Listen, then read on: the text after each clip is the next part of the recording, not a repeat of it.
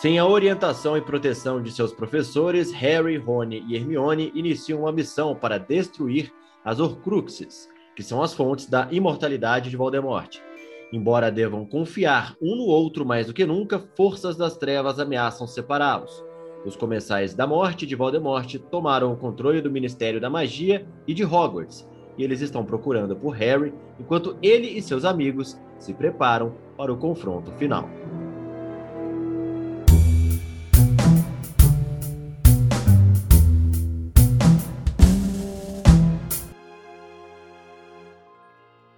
Bom dia, boa tarde, boa noite, Pedro Leão. Bom dia, boa tarde, boa noite. Esse dia finalmente chegou, hein? Finalizando a saga Harry Potter. Finalmente chegou, já tô com um pinguinho de saudade, confesso, coração apertado, assim como quando eu li pela primeira vez o último livro e também quando vi o último filme. Ficou aquela sensação, né, Pedro? A gente meio que sente que passou um momento da vida, fechou-se um ciclo, fala a verdade.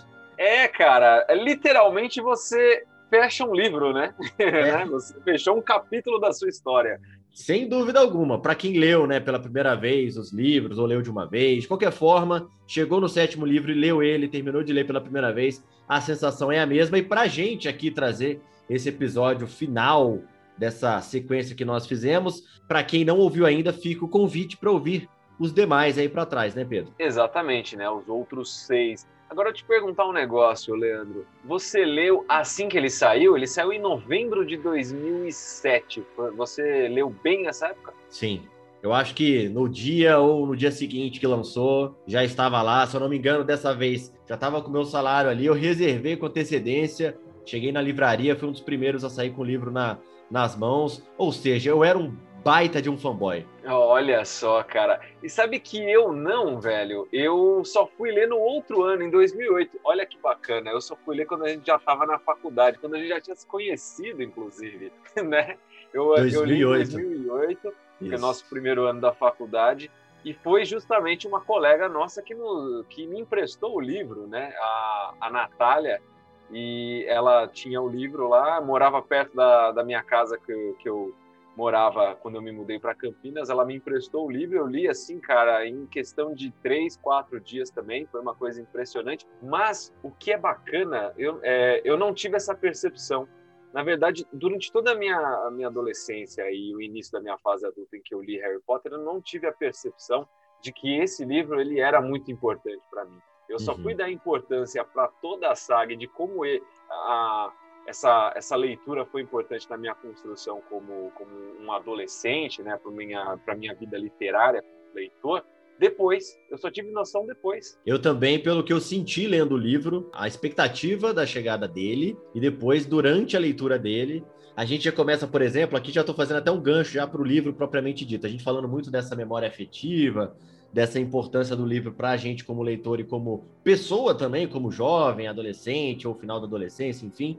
É, puxando o gancho já para o livro de uma vez, o livro já começa com uma pedrada, né? A gente perde a Edviges de uma forma assim inesperada, que você até imagina que a coisa vai ficar feia, que a gente vai perder personagens favoritos, mas nesse caso, eu não esperava que fosse logo a Edviges e no primeiro capítulo, nas primeiras páginas. É uma maluquice isso. Cara, na verdade, o livro inteiro, ele, ele é um pé na porta, né? Ele não é nem um pé na porta, ele é um canhão no, no, no prédio, né? basicamente. Porque Cara, sem dúvida. muitas coisas acontecendo a todo momento e coisas, assim, importantíssimas, pessoas morrendo, é, batalhas, enfim. É, realmente é um livro do começo ao fim muito empolgante, né? Muito empolgante e, e assim, só desse resumo que eu trouxe, né, dessa sinopse, que eu trouxe no começo aqui do nosso episódio, a dar uma tônica disso, né? A gente que falou tanto no quinto e no, no, sexto, que o sexto, na verdade, conseguiu equilibrar mais que o quinto, a questão da, da do exterior, né, em relação a Hogwarts, é, a gente vê nesse sétimo aqui que não existe Hogwarts. A gente vê nesse aqui que não existe Ministério da Magia. A gente vê que tudo aquilo que a gente tem, tem como realidade, como palpável, né? De, de ambientes, de cenários onde a história se desenrola, não acontece no sétimo. Ele tá no metrô, ele tá no alto de uma pedra, é, escondido, tá isolado, tá na floresta e não sabe onde tá, né? Desaparece, vai para vilas, para vila onde ele nasceu encontrar é, um pouco das suas raízes e tudo mais. Tudo isso mostra realmente que, se dependesse de mim, na época, eu acho que até hoje, inclusive, poderia continuar os livros em, entrando, embrenhando na fase adulta deles, porque, cara, é muito bom o sétimo. É maravilhoso o sétimo. É, cara, é aquilo que eu disse, inclusive, no episódio anterior, que o sétimo, ele é o concurso, né? Ele é incomparável, mesmo porque a finalização da saga não é justo comparar com os outros livros. Então, ele é, tipo, tá de um, um canto separado na prateleira ali. Ninguém pode comparar esse livro aí. É, com, com os outros livros da saga. Concordo com você plenamente. E eu vou dizer também outra coisa. A gente pega, por exemplo, a adaptação cinematográfica, ela foi dividida em duas partes, porque a história ela foi muito aproveitada né, para o cinema. Então a gente tem essa, a, essa escolha né, da, dos responsáveis pelo roteiro, pelo filme, pela adaptação, de fazer em duas partes. O que é curioso que a primeira parte ela não termina justamente no meio do livro. Eu vou trazer os números daqui a pouco, depois que você fizer esse comentário também, mas se eu não me engano, é de 60%. Ele vai até 60% do, do, do livro, essa primeira parte, e os 40% ficam para a segunda, porque muitas coisas acontecem do meio para o fim, e o fim ele é muito alucinante. Então dá para fazer tudo na segunda parte do filme. E mostra também que muita coisa foi abordada na primeira parte que é tão boa quanto a segunda no cinema também. Então, assim, para quem fez esse filme, acho que foi aquela coisa, né, cara? Mamão com açúcar. Pois é, né, cara? E ainda termina, o primeiro filme ainda termina com, termina com a cena da morte do, do, do, do Dobby, cara. É. Putz, aí você já fica, não, não acredito. Já querendo saber logo como é que vai ser o segundo e tudo mais. Mas é. vamos, vamos, vamos pegar o enredo aí do, do livro e vamos começar a dissecá-lo. Vamos lá. Eu tenho aqui primeiro os números que eu prometi, é a gente parte para o enredo, que você tá certo, a gente tem que entrar nele logo. São 36 capítulos, isso aqui já ajuda a gente a falar um pouco sobre o livro, né? E uh, falando do filme, a parte 1 termina por volta do capítulo 24, então eu tô certo, minha conta tá por aí. Tem aqui a porcentagem, é isso mesmo, ó perto de 65% do volume impresso. Então, quase acertei, é 65%, até um pouco mais do que eu falei, falei cerca de 60%. Realmente chamativo, Pedro Leão. E a gente tem nesse livro, só para trazer todas as informações, a edição brasileira, 592 páginas. Acho que muito bem aproveitadas, né?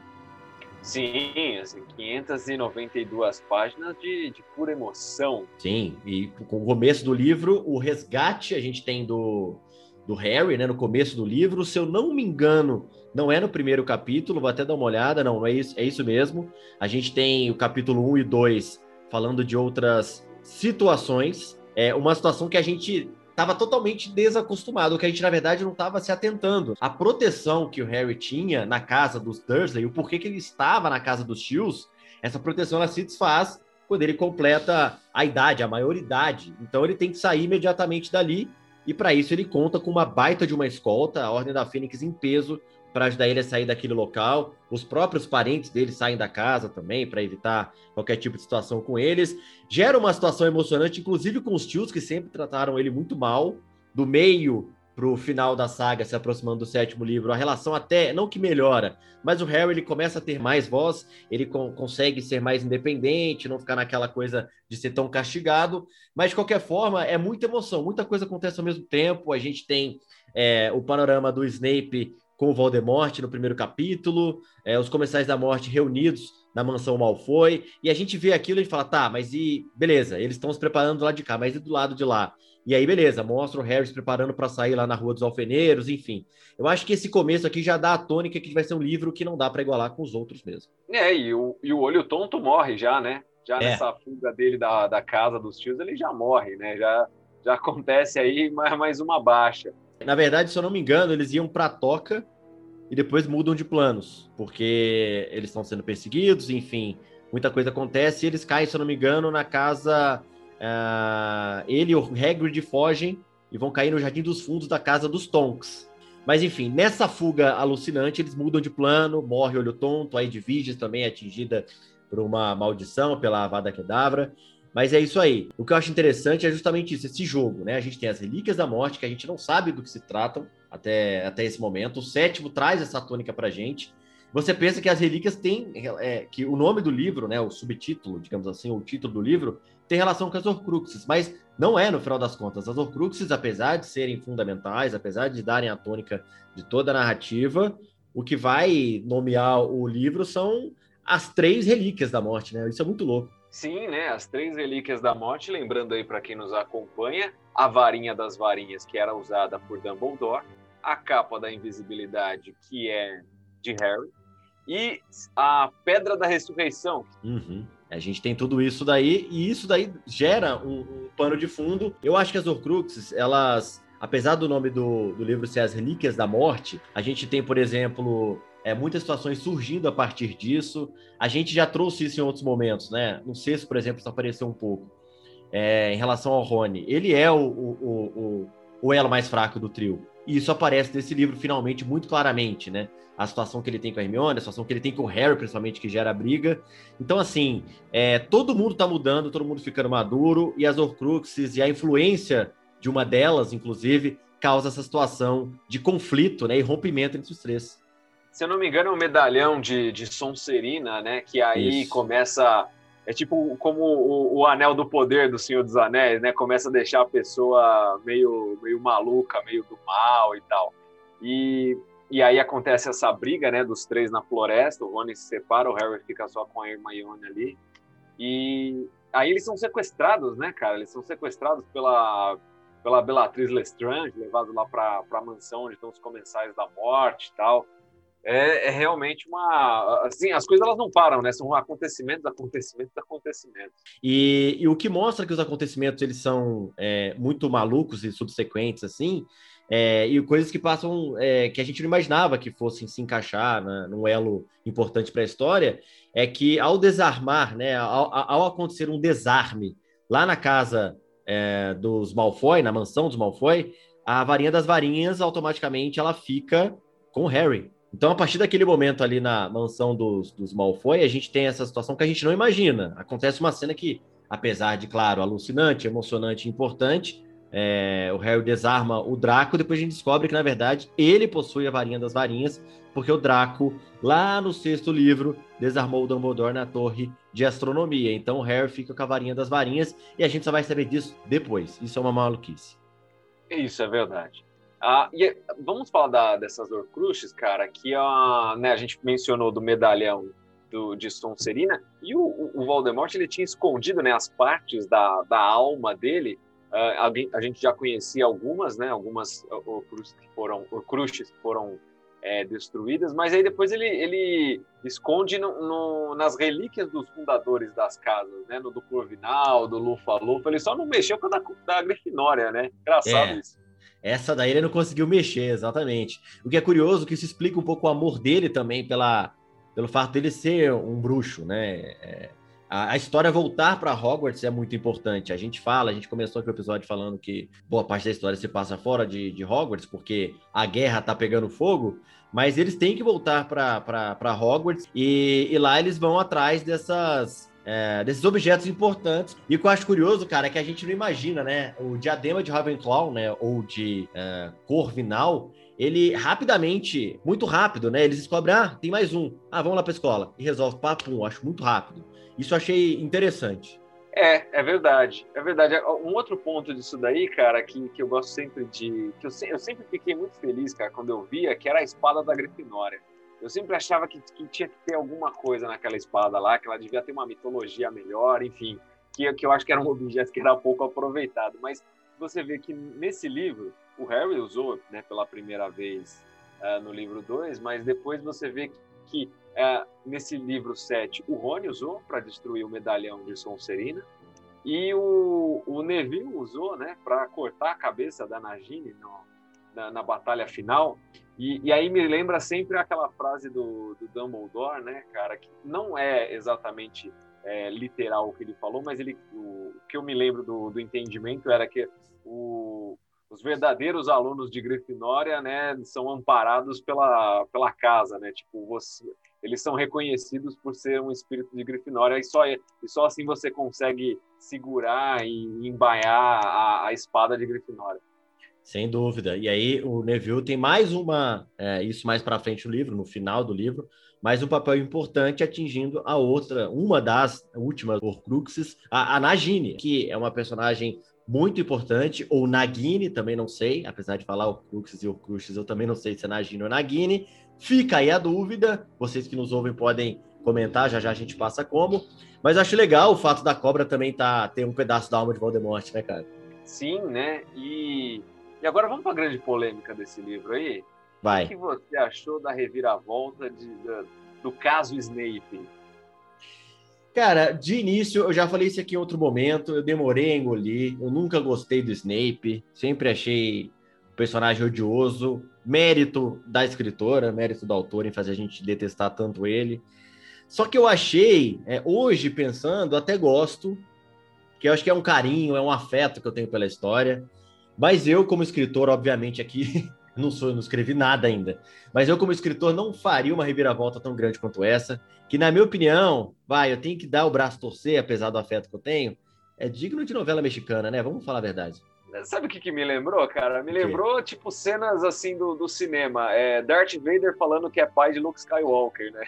Ótimo exemplo, ótimo exemplo. Do nada, né? No Star Wars. São aquelas cenas que, se eu fosse roteirista, não teria, de fato. Não, assim, até que eu vendo Star Wars, eu até consigo compreender bem toda a saga para entender do, do, Anakin, pai do, do, do Luke, né? Do ah, sim, sim, claro, com certeza. Mas realmente, cara, eu não consigo, eu não consigo engolir esse lance do Snape no último livro ter virado a, a casaca, vamos dizer assim, e, e, demonstrar que ao longo de toda a saga ele que foi o cara, o grande cara do bem, observando, olhando, zelando pelo Harry. É, isso é impressionante, isso é impressionante. Como eu disse, eu não consegui engolir de primeira, mas depois que eu li, eu já contei aqui, não sei quantas vezes, foram seis ou sete vezes, mas eu li todos os sete livros seis ou sete vezes, isso é fato. E, e toda vez que, que eu li, a minha impressão foi mudando. Como eu disse, eu aceito melhor, mas como opção, se eu fosse autor, não teria uma reviravolta tão grande. Só que você parar para pensar do, do, estilo que o Snape é, ele é um cara ranzins, ele é um cara é, dedicado, né? A princípio você pensa que é o Lorde das Trevas, mas no final das contas a fidelidade dele era o amor pela mãe do Harry, né? E, e automaticamente pelo Harry também, é, enfim. É uma loucura, né, cara? É, eu não esperava gostar do Snape no final das contas. Era, era uma relação de amor e ódio, né? Porque ele era um amor porque era o Harry, ele era o filho da, da mulher que ele amava, tal, mas ele também olhava para o Harry e via o, o pai do Harry, né? No, aqui no Brasil, o Tiago Potter, mas no, lá no, na Inglaterra, o James Potter. Isso, isso. É, era uma relação de amor e ódio justamente por isso, né? Ele tinha essa, essa sensação conflituosa dentro dele. Mas vamos lá, já falamos da morte de Edviges, falamos da morte de Olho Tonto lá no começo. A gente tem que falar da morte mais importante desse livro, que na minha opinião é a do Dobby. A gente já fala que, para mim, doeu bastante. Eu lembro da primeira vez que eu li, eu me emocionei, cheguei a ficar bravo, fechei o livro. Só que ao mesmo tempo durou o quê? Umas duas horas. Eu acho que eu fui jantar, bebi uma água e voltei porque o livro estava num momento muito interessante. E eu me recordo que foi difícil para mim digerir isso, e depois outras mortes também aconteceram, né? Vamos ser sinceros que também não era para menos. Cara, acredite se quiser, eu, eu fiquei mais emocionado com a morte do Dobby no cinema. No livro eu tava tão alucinado lendo o negócio que, que, passou assim, sabe? Ah, eu foi a única que me fez parar, cara. Até porque eu acho um, um personagem fantástico pelo fato de não ser um ser humano, pelo fato de dela ter criado essa, essa nuance, essa coisa à parte é, dessa ligação dos bruxos serem perversos também com outras criaturas, e ele ser um, um personagem que se liberta, ele até é revolucionário. Então é um personagem, cara, que facilmente eu teria tatuado no braço, porque ele é incrível, ele é impressionante como ele se, se desdobra, ele se sobressai no meio da história. Seria uma tatuagem interessante, para não dizer que seria bem feia, inclusive. Não, seria, seria muito feio, por isso, inclusive, que eu não a fiz, né? É, só para registrar. Avançando, cara, vamos falar da batalha final. A batalha final. Harry, a princípio, é morto, né, na, na floresta por Voldemort. Aí ele vai pro além, pro plano, pro plano superior, tem um encontro com Dumbledore. E aí, o, enquanto ele tá lá nesse encontro com Dumbledore, o o pessoal, né, o próprio Voldemort pega ele, ele vai mostrar lá na, lá na entrada do castelo, fala: "Olha aqui o salvador de vocês, está mortinho da Silva". Só que aí, né, dá o pulo do gato, dá a pegadinha do malandro, né? Ele volta, né? E aí ele se torna mortal, né? Porque ao tirar a parte do a parte da Horcrux que, que tinha de dentro do Harry, né? E depois do Neville cortar a cabeça da cobra, aí ele vira mortal, né? Aí ele só tem uma vida, né? Aí Isso. é game over, né? E aí é, é partir pro tudo ou nada. A, a, desvantagem que o Harry tinha, ela não existe mais. Ele já tá um bruxo mais calejado, ele tem a varinha do lado dele. Tudo isso conta muito. Seria para matar, não exatamente para fugir, porque todas as outras vezes ele fugiu de alguma forma. É, o Harry fica mais decidido e se torna o Harry que a gente tanto queria, né? Vamos ser sinceros. Sim, né? um, um corajoso, forte e tal, né? É realmente o, o exemplo aí a, a ser seguido. E aí, finalmente, temos a morte de Voldemort para sempre, finalmente. O que eu acho interessante é que no livro em si não dura tanto. É uma coisa mais papum, claro que tem uma descrição maior, né? Não é uma coisa de dois parágrafos. Mas é, é preciso citar a morte de Fred Weasley. E eu lembro que gerou-se uma celeuma, um afã gigantesco, recentemente, não lembro em qual ano, uh, acho que dois, três anos atrás ou até mais, uh, que ela publicou no Twitter, a J.K. Rowling, falando a respeito da morte. Ela pediu desculpas pela morte de Fred Weasley, o que para mim, de fato, não que eu não gostasse dos gêmeos Weasley, mas o que para mim, de fato, dá para entender como as pessoas gostavam dele, mas eu acho que foi uma morte assim compreensível do ponto de vista de é, entre mortos e feridos, sabe?